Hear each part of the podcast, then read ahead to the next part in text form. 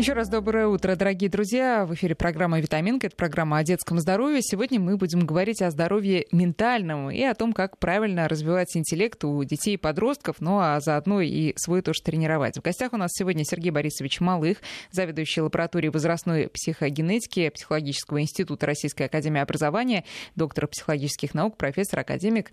Сергей Борисович, доброе утро. Доброе утро. Друзья, я уверена, у вас будет много вопросов, и вы можете прямо сразу их и печатать нам э, в виде смс на номер 5533. Вначале не забывайте писать слово «Вести» и э, в начале сообщения. И на наш WhatsApp и Viber тоже пишите 903 176 363. Мы решили э, взять эту тему, естественно, в связи со школьными экзаменами, которые сейчас уже основная волна заканчивается, но еще впереди резервные ЕГЭ для тех, кто не успел сдать. Ну и вообще экзамены, это же постоянно в нашей жизни.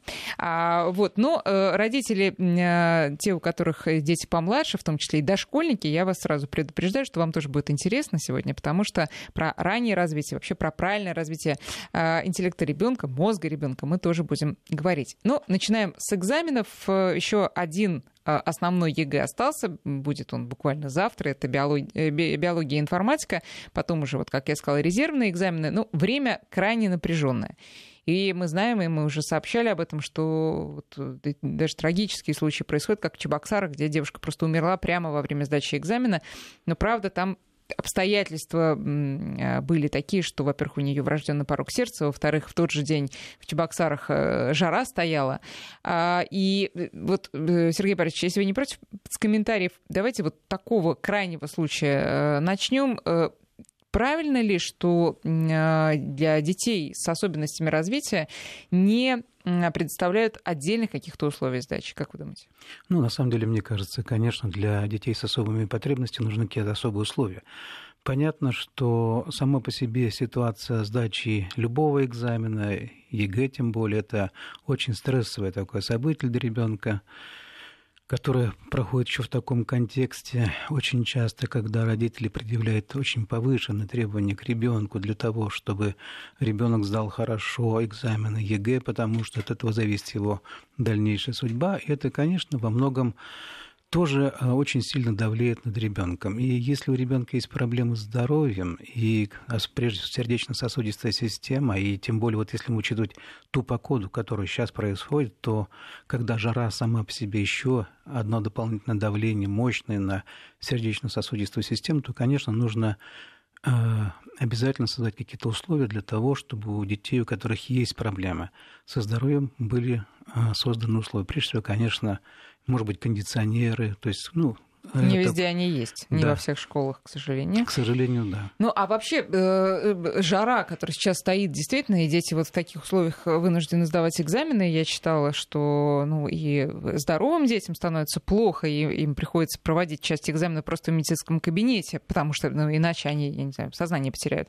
А можно ли утверждать, э, вот с точки зрения вас как специалиста, что жара, она прямо снижает показатели ЕГЭ, потому что она снижает э, возможности умственной деятельности. Ну, на самом деле, конечно, э, очень неблагоприятные условия для сдачи экзамена.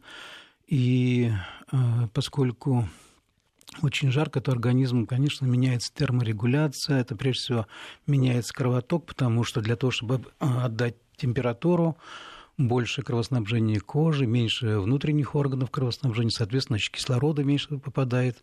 Ну и самое главное, что большое потоотделение в термии, когда а, вместе с потом выделяется и соли, там магний, калий, которые тоже необходимы для а, нормального функционирования э, человека, ребенка прежде всего. Ну и э, вот если говорить о тех а, исследованиях, которые существуют, которые вот направлены на оценку влияние тем, вот, высокой температуры, жары на вот одно из таких исследований, которые проводили наши американские коллеги. А, да, действительно, они, они брали, правда, уже не, не школьников, а студентов, но тем не менее в Бостоне в 2010 году там были такие тоже волны жары, и они в этот момент исследовали тех студентов, которые а, жили в общежитиях с кондиционерами, которые без кондиционеров. Ну, там тоже такое есть. Э, и оказалось, что ну, и для того, чтобы оценить как-то, э, как это влияет на э, математические какие-то навыки, там, и потом тоже на такой очень важную вещь, как помехоустойчивость, время реакции. Для этого они использовали тест Струпа. Такой есть, когда вы должны прочитать какое-то слово, например, красный, да, а оно написано, например, черным. И вот за счет разницы э, этого возникает замедление времени реакции. И вот каждое утро там а, студенты выполняли такие на смартфонах своих такие задачи, и да, действительно, они а, показали, что есть различия между теми студентами, которые жили в кондиционированных помещениях, и те, которые жили в обычных помещениях. То есть у ребят, которые жили в таких вот не очень комфортных температурных условиях, у них увеличилось время реакции и снижалась точность. Ну, это где-то порядка 10%. Поэтому а, влияние жары, конечно, играет роль. Тем более, что вот когда вымывается соль, тоже это на самом деле влияет на организм, так появляется вялость, сонливость. Слушайте, а интересно, вот э, родители тех детей, которые, например, завалили экзамен или сдали его не так хорошо, как надеялись, они могут подавать апелляцию на основе того, что жара стояла? Ну, я вот... думаю, что для этого нет нормативной базы. Вот. Потому, необходимо, ну, потому что, на самом деле, в общем-то, э, необходимы целенаправленные, систематические исследования, потому что мы же не знаем, насколько вот э, долговременные эффекты. Угу. Вот для того, чтобы оценить такие долговременные эффекты, специально Э, проводятся такие большие лонгитюдные исследования. Вообще все, что, все, что касается интеллекта, э, в каких-то вмешательств, конечно, необходимы лонгитюдные исследования, чтобы понимать причинно-следственные связи между тем воздействием, которое оказывается, и тем, что будет в дальнейшем раз, в развитии. Потому что может эффект оказаться очень кратковременный, там, ну, на день, два или там неделю. Вот про долгосрочное развитие, э, долго в общем, короче, отдаленные во времени последствия стресса. Мы сейчас тоже поговорим, но еще про температуру хочется узнать. А какая комфортная температура для вообще любой умственной деятельности, такой э, эффективной и напряженной? И я читала, что для женщин и мужчин температура разнится. Вот женщинам надо желательно потеплее, градуса на 2. Ну, то же самое, наверное, для девочек. А для мальчиков все-таки так попрохладнее. Согласны с этим? Я думаю, что на самом деле э, как бы границы температуры, но они э, обычно нормальная температура, э, как э, когда человек чувствует себя комфортно, то она, конечно, не подходит, потому что понятно, что есть а Вообще нужно сказать, что мы, у нас огромное индивидуальное различие между людьми по любым признакам, да, соответственно, значит, и по... Полу а, тоже? По а, отношению к чувствительности к температуре тоже различается. Поэтому в каком-то смысле у каждого человека, наверное, есть какая-то своя индивидуальный порог, э, граница, где ему комфортнее всего чувствует себя. Ну, а, э, скажем, вот э, человек готовится к экзаменам. А мама ему устанавливает, там, если есть кондиционер. Какую надо температуру установить в комнате? Ну, 21-22 градуса, надеюсь, это будет вполне достаточно. И мальчикам, и девочкам. Хорошо, теперь переходим непосредственно вот к стрессам при сдаче ЕГЭ. Я помню, я тоже волновалась, хотя никакого ЕГЭ у меня не было. Волновалась практически до потери э, сознания, по крайней мере, было очень-очень плохо. Я помню, перед одним экзаменом э, сдать который я даже не надеялась. Ну и не сдала. Вот был у меня такой позор э, в моей биографии. А сейчас, вот как вам кажется, и по вашим наблюдениям тоже, а более, э, большее количество школьников и абитуриентов волнуется и стрессует и доводит себя до каких-то серьезных уже последствий? Или все примерно так же, как и всегда было? Ну, вы знаете, вот это на самом деле очень часто мы утверждаем какие-то вещи, которые на самом деле не исследованы. Дело в том, что в России, к сожалению, практически нет больших национальных исследований современного детства. А, и вот когда мы говорим о том, что вот и очень часто в средствах массовой информации говорят о том, что современная молодежь более агрессивная, там, более глупая или, наоборот, более умная. На самом деле это не более чем предположение самих э, журналистов, поскольку таких исследований нет. Эти исследования, конечно, нужны. И вот я хотел бы сказать о том, что Российская Академия Образования очень тоже этим озабочена и а, на самом деле планирует проведение вот таких масштабных исследований. Угу. Почему? Потому что а, вот а, когда мы говорим, например, о детях, то о современных детях очень много сейчас спекуляций различных о том, что а, цифровая, вот цифровая экономика, цифровое образование каким образом влияет. И очень многие в СМИ об этом пишутся, о том, что вот это изменение э, среды очень сильно влияет на детей. Да? Но на самом деле исследований вот таких систематических и больших нет. Поэтому а, те исследования, которые проводятся на маленьких выборках, вряд ли можно а, говорить обо всей популяции. Поэтому вот для того, чтобы оценить эффекты и вот цифрового, цифрового образования и вообще как бы как современные условия влияют на развитие ребенка, Академия образования предлагается и планируется проведение такого большого популяционного исследования современного детства. Но пока такого исследования нет, все-таки э, каким-то, может, наблюдением по внутренней статистике? Может, вы можете все-таки сделать какие-то выводы, э, насколько сейчас ситуация изменилась по сравнению там, с советским периодом, с 90-ми годами, с нулевыми даже годами?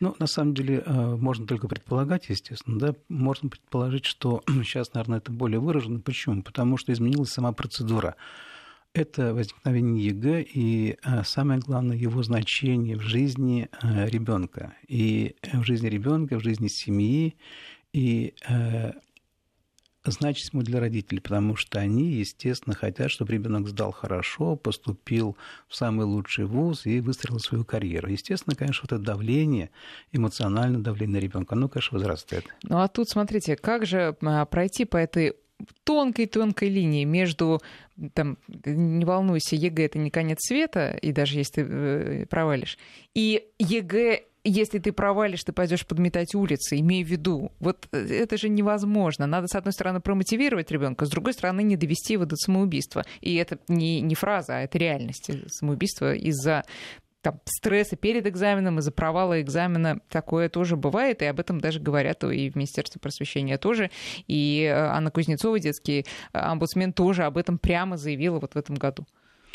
Да, конечно, это очень такая а, сложная проблема. И опять же вернусь к тому, с чего начинал, о том, что очень большие индивидуальные различия между детьми, между людьми. И понятно, что э, только мамы, папы, знающие своего ребенка, могут подобрать наиболее адекватную э, мотивацию. Но для этого они тоже должны быть понятно, что все родители заботятся о своих детях. Но для этого еще нужны им знания, да, то есть для этого нужно понимать ребенка, потому что вот э, даже вот очень даже последние годы вот на самом деле э, в психологии, в науках об образовании исследуется такая такой феномен, как математическая тревожность, да, потому что у нас дети отличаются, дети, которые а, ну, более тревожные при изучении математики. Но точно так же и дети... Прям математическое, это прям привязано к предмету математики. Да, они беспокоятся от математики. Вот вы когда учились, вы боялись математики? Конечно, еще Ну, значит, у вас тоже математическая тревожность была. А есть дети, которые не боятся. И на самом деле это тоже ведь один из таких факторов, который э, ухудшает изучение математики. Да? То есть Страх. Страх, Страх перед ней. Да, да, да. Поэтому и точно так же мы э, различаемся все по уровню тревожности. Да, и поэтому, когда мы говорим о том, что э, создать необходимую мотивацию для ребенка, нужно понимать, э, какой ребенок.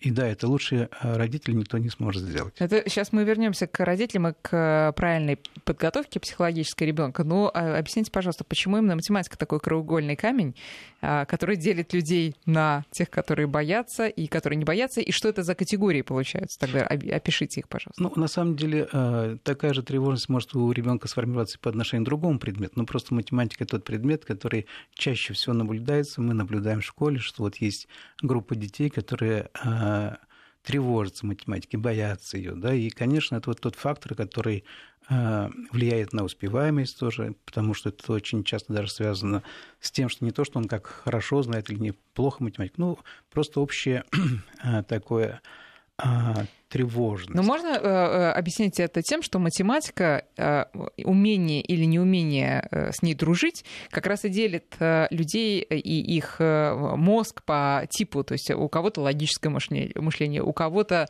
как оно называется, образное мышление? Ну, я не, не могу сказать, что так это может быть, потому что ведь э, вот эта математическая тревожность, она могла быть сформирована из совершенно разных как бы, факторов. факторов, да, и поэтому тут нельзя сказать, что какой-то есть один фактор, который на это повлиял. Понятно. Возвращаемся. Вот тут уже и вопрос пришел от нашего слушателя. Все-таки как же подготовить ребенка к ЕГЭ?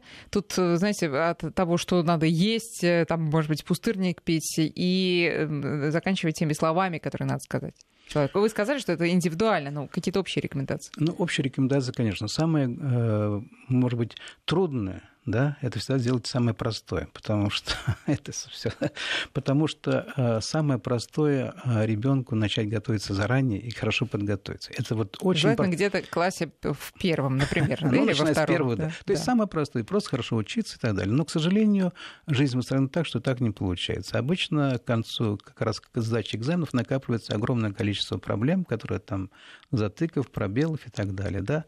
Но даже в том случае, да, когда, допустим, есть э, пробелы там за пока он учился в школе, но все равно даже сама подготовка к ЕГЭ, если вы начнете э, готовиться даже в 11 классе заблаговременно, конечно, это во многом позволит ребенку сдать, потому что если ты знаешь, ты ответишь, да. Но еще, кроме того, что он э, знает, естественно, и э, меньше тревожится.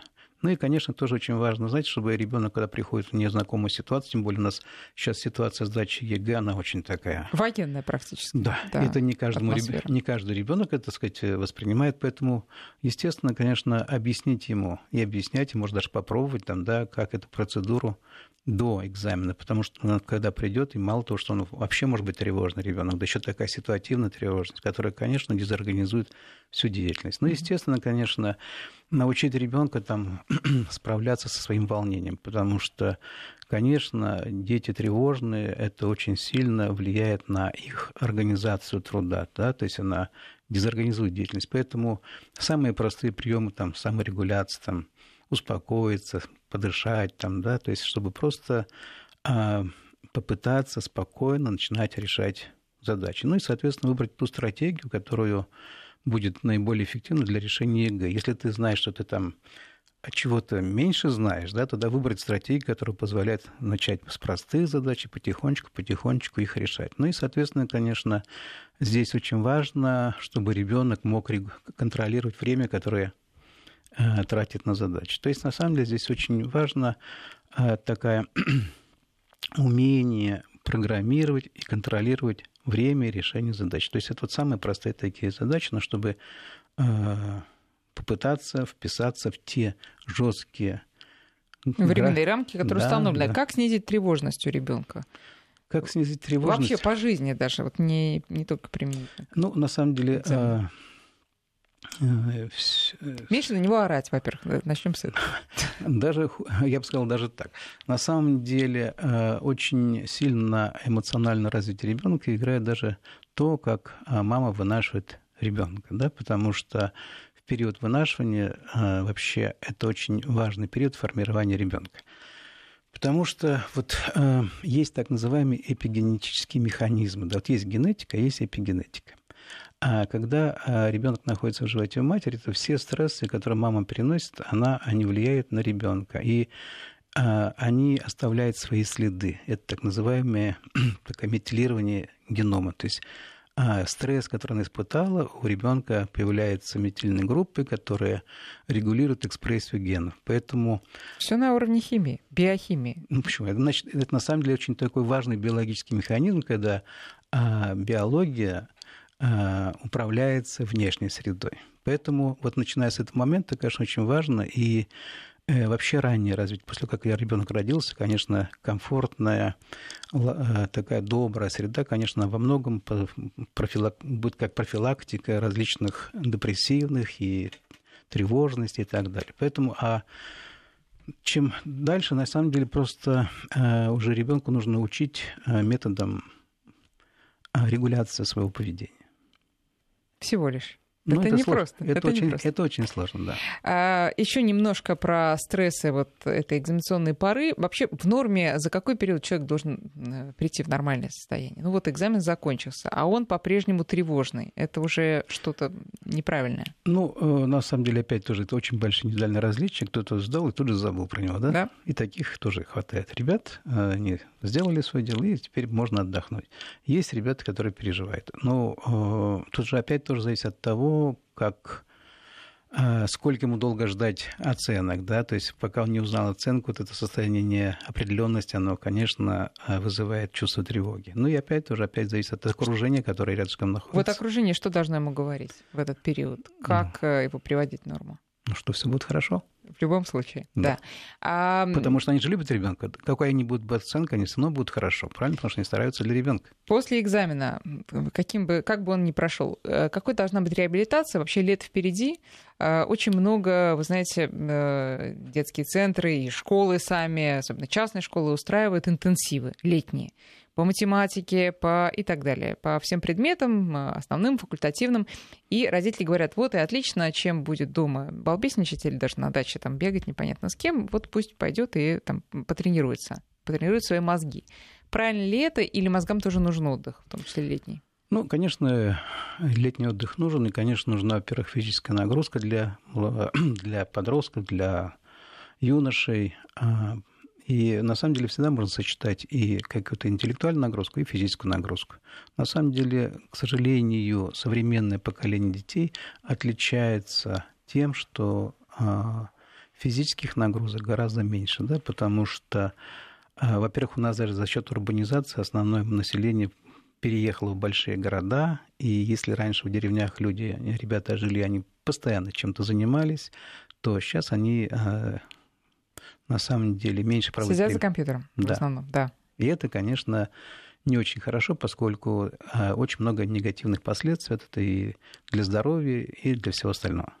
Так, и э, поэтому, ну, оно, тут, понимаете, э, это может быть вот эти вот летние интенсивы, летние лагеря такие, в том числе интеллектуальные. Это не обязательно сидеть там за, за столом или за Да, и компьютером. вот если вот эти интенсивные лагеря проходят, например, так, чтобы сочетать и физическую нагрузку, и нагрузку, и интеллектуальную, то это, конечно, вполне очень А в сентябре он скажет, ну сколько можно? Я все лето тут э, вам решала задачи какие-то и участвовала в интеллектуальных играх. Опять, что ли? Опять все Или все-таки это правильно, когда мозг поддерживается все время вот в таком рабочем режиме? Ну, вы знаете, вот я думаю, что вряд ли существуют те лагеря, которые бы ребенка по... за- заняли бы все лето. Это все-таки там какие-то ну, там, неделя, две недели, три недели, а остальное время-то он отдыхает. Понятно. Сейчас мы делаем перерыв на новости. В гостях у нас, напоминаю, профессор Сергей Малых, заведующий лабораторией возрастной психогенетики и психологического института Российской академии образования. Вернемся после новостей.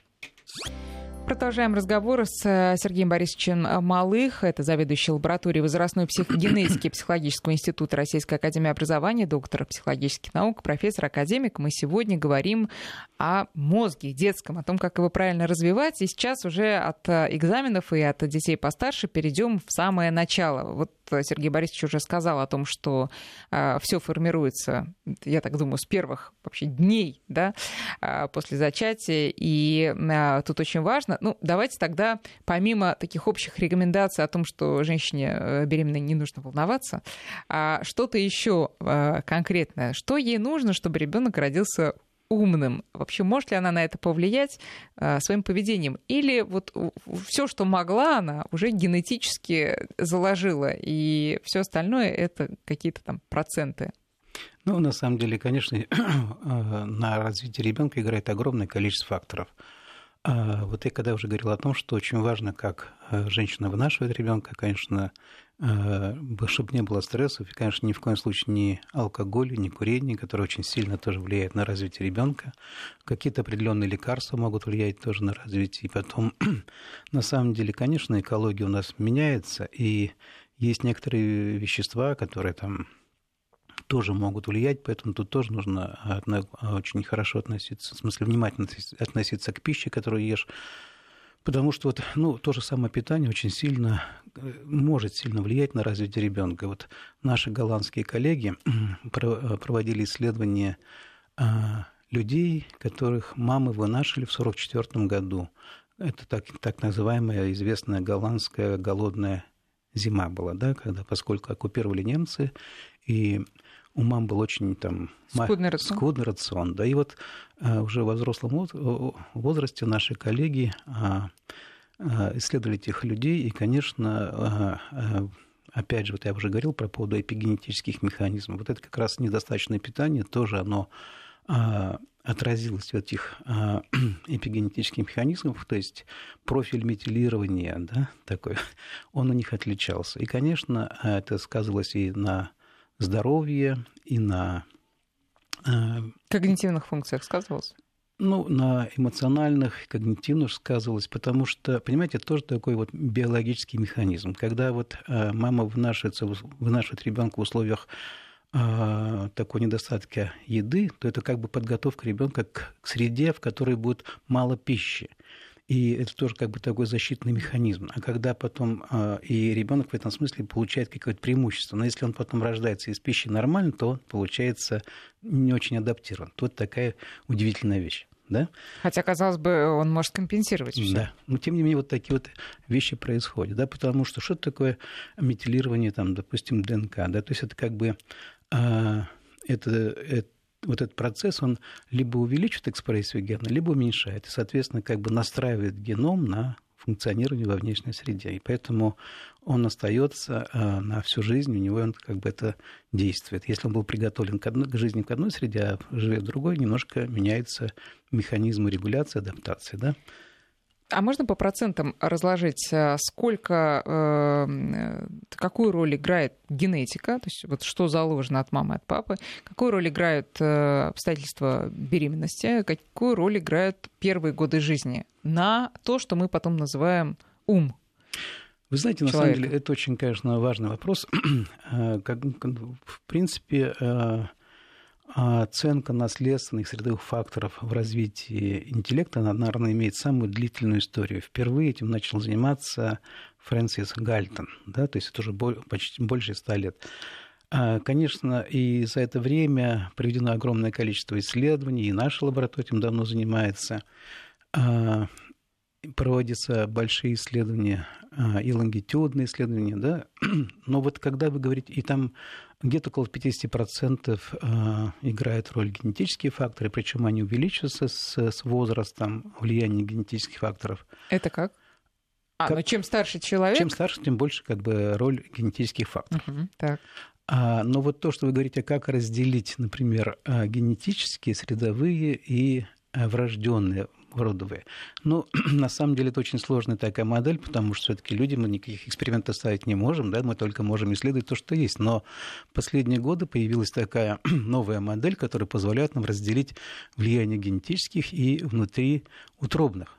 А это как раз связано с развитием вспомогательных репродуктивных технологий, потому что значит, у нас теперь появляются новые группы детей, которые связаны с родителями, когда это вот э, донорство яйцеклетки, донорство спермы, материнское суррога... Э, суррогатное материнство. И вот когда мы сравним эти разные семьи, мы можем вычленить вот как раз а, а, тот фактор, который связан с вынашиванием ребенка.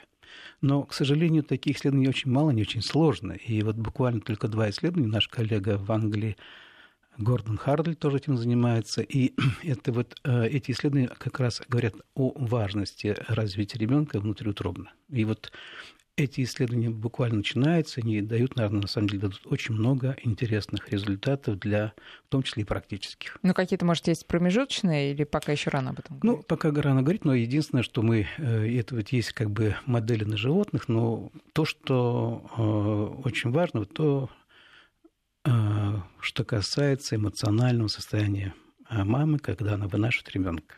Да, это тоже. Понятно. А что касается все-таки генов, а, ну, э, любят же мамы говорить своим не очень родимым сыновьям, что ты весь в отца. А есть ли какие-то исследования по поводу того, э, все-таки э, чей интеллект наследует ребенок чаще, там ну, какая-то статистика может. Ну, Но это, опять же, связано со сложными исследованиями, я понимаю. Ну, на самом деле, вот даже если... Что такое генетика? Когда вот папа и мама, это реально простая комбинаторика. То есть мы, например, взяли один ряд там буквочек, там, как у нас, да, там, и другой, и перемешали их в ящики, там, да, и что оттуда вытащили. Поэтому Непредсказуемо. Ну, конечно. То есть это комбинаторик как сложится, да, то есть как они, как материнские и как папины, они сложатся. Поэтому они, у нас нет, не возникает, у нас одинаковых людей нет. В принципе нет. Кроме одних, а, то, что вот благодаря чему мы можем исследовать как раз а, роль а, генетических факторов. Это у нас есть такая уникальная группа людей, которые нам... Это один наш основной метод для изучения. Это близнецы, монози... монозиготные и дизиготные близнецы. Монозиготные близнецы – это единственные люди, у которых абсолютно одинаковый набор генов. А дизиготные близнецы разделяют 50% общих генов.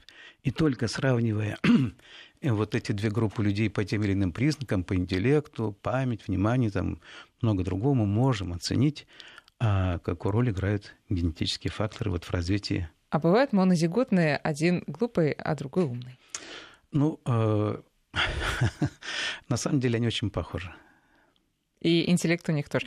Кстати, а, а объясните, пожалуйста, все-таки, э, я понимаю, что это такие больше такие народные названия, ум, интеллект. Э, в чем разница? Есть ли разница между умом, умом и интеллектом? Ну, на самом деле, это, конечно, синонимы. Это все то, что обозначает явления, которые, как это умственные способности, которые позволяют человеку решать задачи, обучаться. Самое главное — познавать мир. То есть это на самом деле такое вот синонимичное употребление. Угу и характеризует способность человека да, к да, познанию. к познанию. К познанию. А что вот ребенок рождается, ну уже как э, родители какие э, нашлись, такие нашлись, как выносила мама, так выносила. А что дальше можно? Предположим, что, э, скажем, беременность прошла не очень хорошо. И мама понимает, что, вот послушав вашу переда... нашу передачу сейчас и ваши слова, что, наверное, могут быть проблемы. Как э, дальше ей поступать и вообще поступать всей семье, чтобы человек все-таки развивался максимально э, по максимальному своему сценарию? На самом деле это не только как бы проблема одной семьи, это проблема всего общества, потому что этим э, общество было всегда обеспокоено, потому что а есть целая группа людей, семей, которые живут не очень хорошо, с проблемами. И были проведены целый ряд исследований, которые позволили оценить вот влияние такого вмешательства. Это очень известный такой а, проект а, High Scope в Америке, да, где специально отобрали в детский сад а, детей а, с задержками развития и специально занимались с ними по развитию когнитивных, эмоциональных и прочих там, да, качеств. И оказалось, что их когнитивное развитие выросло, а это все идет о дошкольниках, да, но а, вот, э, вот когнитивное развитие оценили по а, тестам интеллекта, но оказалось, что к 10 годам они выровнялись. То есть они, вот они сначала увеличились, а потом они стали на таком же уровне, как обычные ребята. Но дело в том, что самое главное, что произошло, вот несмотря на то, что вот это было кратковременное какой-то, да, вот недолговременный эффект, Э, самый главный эффект долговременный был какой? Что они оказались более успешны по сравнению со своими контрольными. Ну, там были две группы, одна экспериментальная, другая контрольная. Так вот, по сравнению с контрольным, они были успешны в жизни. И это, конечно, во многом э, э, заставило ученых попытаться понять, а что происходит. То есть мы как бы и когнитивно не отличаются, значит, ну что-то с ними изменилось. И именно вот с этого периода началось понимание, это за последние 20 лет уже особенно понятно, что кроме когнитивных в успехе, да, в благополучии ребенка играют некогнитивные факторы, такие как мотивация, а, целеустремленность и так далее. Да, поэтому а, вот, а, вот любые такие вмешательства, да, они приводят к тому, что ребенок обучается управлять собой. Вот в психологии еще выделяет такую как бы группу функций, вот когнитивные функции, есть еще управляющие функции. Управляющая функция – это а, такой как бы регулятор когнитивных ресурсов. То есть ты вот можешь использовать так, можешь всякие. Насколько рационально ты используешь, тем лучше. То есть у тебя, допустим, слабый когнитивный ресурс, но ты, если их эффективно используешь, то добиваешься большего успеха. Да? Но это к эмоциональной сфере относится? Нет, не только. Это к когнитивной сфере тоже, например, потому что ты регулируешь, учишься регулировать а, свои когнитивные функции. Например, а, вот помехоустойчивость или а, ну, оттормаживание, то есть отторм, оттормозить ненужную реакцию, да, не делать лишних движений. Там, или, допустим, ну, это фактически синоним помехоустойчивости. То есть ты, допустим, принял задачу, ее решаешь, не отвлекаясь. Вот когда я вам говорил про задачу струпа, когда нужно прочитать ну, вот, слово «красный» написано черным, там, да, это вот один из тех э, тестов, который позволяет вот, оценить эту когнитивную гибкость. То есть он должен принять задачу, не отвлекаться на другого ему говорят, какого цвета, каким цветом написано. А он читает красный, а там черный. Ну, сказать черный. Он говорит красный, потому что интерференция происходит. Это вот одно. Второе, очень важная вещь, это тоже управляющая функция, это рабочая память. Вообще без рабочей памяти очень трудно как бы приобретать новые знания. Вот когда мы говорим про, про арифметику, счет в уме там, и так далее, ты должен это самое все держать в уме, а вот все это обеспечит рабочую память. Чтение то же самое, да, да, то есть это вот тот психологический когнитивный механизм, который обеспечивает вот эти все процессы. И э, еще, конечно, очень важна тоже такая вещь, это когнитивная гибкость, да, то есть способность переходить э, э, адаптироваться к изменяющим условиям. Вот эти вот три таких функции, которые выделяются, управляющие функции, и вот их использование, грамотное использование позволяет очень сильно повысить как бы эффективность.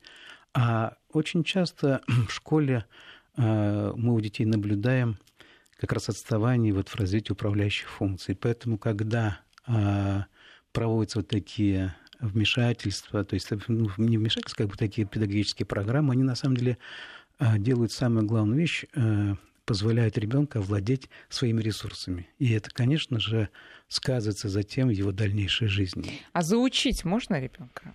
и с, уже с отрицательными последствиями. Вот, э, казалось бы, развиваем все те направления, о которых вы сейчас сказали, видим, что ребенок начал часто болеть, вот все, что называется психосоматикой.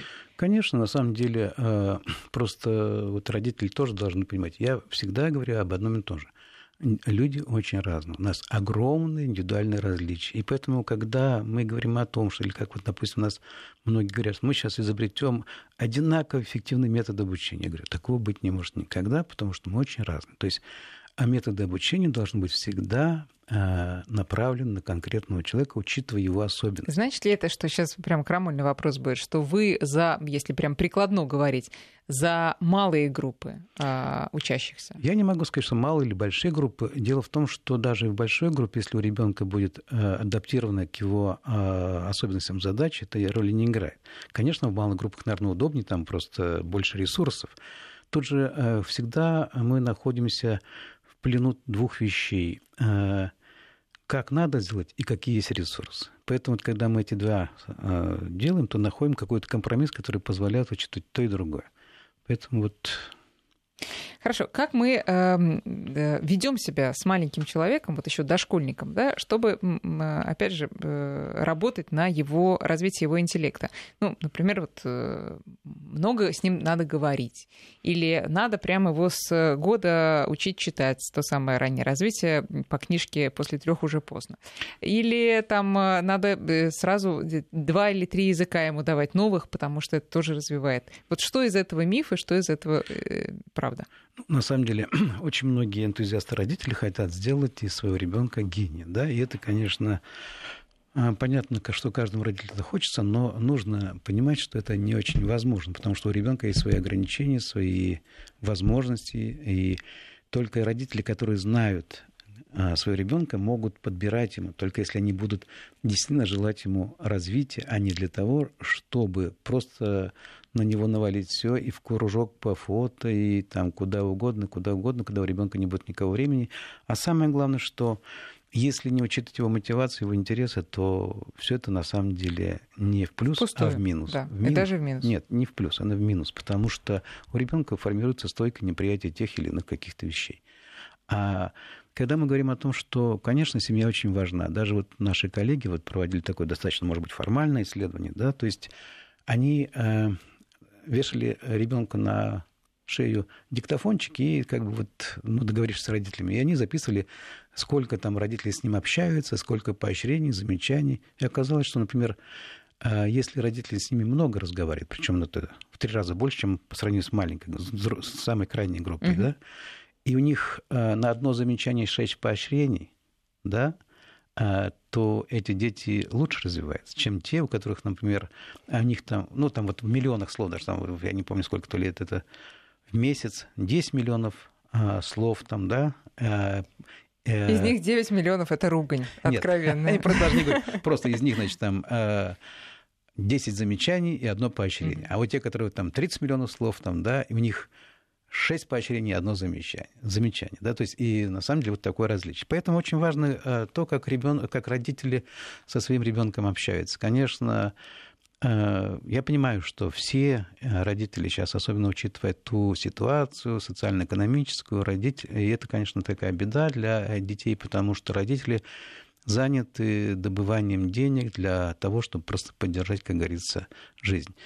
И, конечно, это сказано на детях, потому что вот общение родителей с детьми, конечно, их поощрение, но не бездумное поощрение. То есть, конечно, когда он делает неправильно, обязательно нужно об этом говорить. А это вот позволяет ребенку формироваться и не только когнитивно, да, но и, самое главное, формируются те некогнитивные навыки, которые лежат в основе его дальнейшего успеха. Не обязательно у нас быть э, э, гениальным физиком. Точно так же любая профессия, в любой профессии человек может достигнуть, но ему нужно быть, обладать теми социальными, некогнитивными навыками, чтобы достичь успеха в любой области. Ну, то, что вы говорили, целеустремленность, да, умение да, владеть да. собой. Да, твердость характера, например. Твердость да. характера. Да.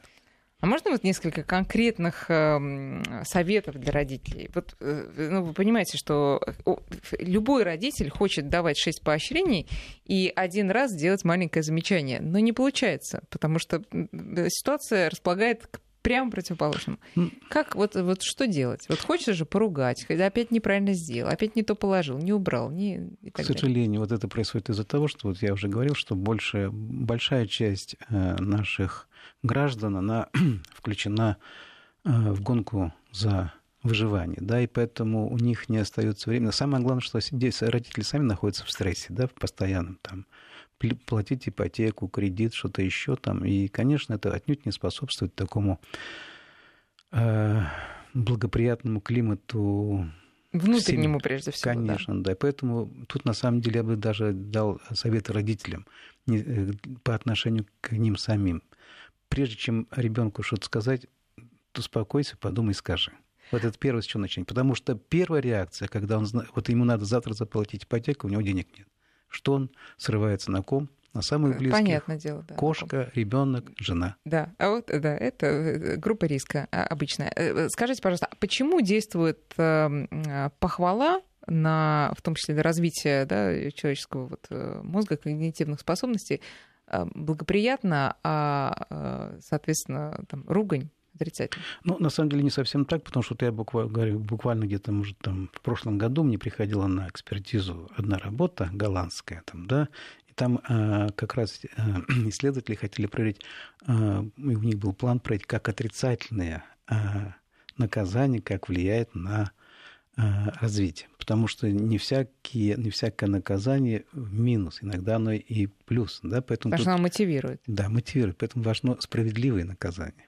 Вот а, поэтому нельзя говорить, что наказание вообще не должно быть. Оно должно быть, оно должно быть адекватно совершенным.